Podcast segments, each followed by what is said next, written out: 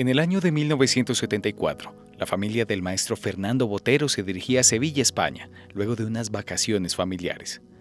En el trayecto ocurre un fatal accidente de tránsito en el cual su hijo Pedrito de cuatro años fallece y el maestro en un intento por salvarlo pierde una de sus falanges. Ese acontecimiento coincide con la edad que tenía él cuando fallece su padre David Botero y pone en escena, además de la pérdida de su hijo y la actualización del duelo de la muerte de su padre, la pérdida en su propio cuerpo. Lo ocurrido pone al maestro en posición de duelo y marcar un viraje en su vida y obra. Después de este trágico acontecimiento, el maestro sumido en una gran tristeza decide trasladarse a París, donde es sometido a varias cirugías para recuperar sus manos. Luego de ello, lo primero que hace es realizar este lienzo, en el cual plasma la imagen de su infante Pedrito. Es de resaltar que en esta obra el artista presenta características diferentes en el manejo de los detalles, del color, la forma de los ojos, al resto de lienzos en los cuales hace referencia a la figura humana. Es a partir de este óleo, el cual él nombra como su favorito, que organiza su realidad interna en relación al acontecimiento de la pérdida de su hijo. La pintura, Pedrito a caballo de Fernando Botero es una obra de gran significado personal para el artista. Fue pintada en 1974, un año después de la muerte de su hijo. En la pintura, Pedrito aparece montado en un caballo de juguete, vestido con un uniforme de bombero.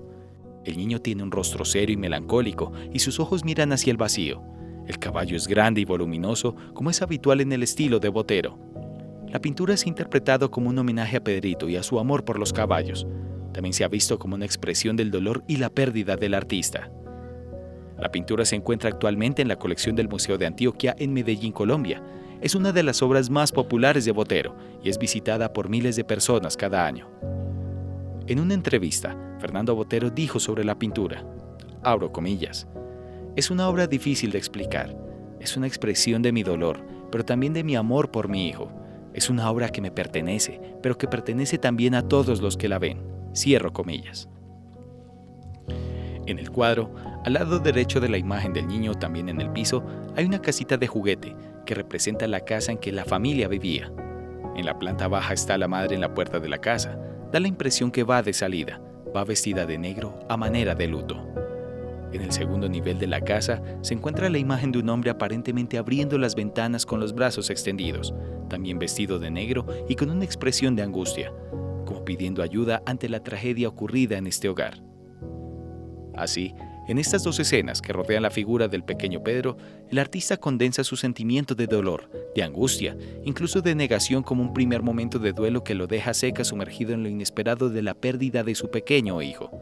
Las imágenes presentes en la obra condensan, organizan los hechos ocurridos, cuentan la historia y lo que ella representa como dolor y pérdida en su realidad interna.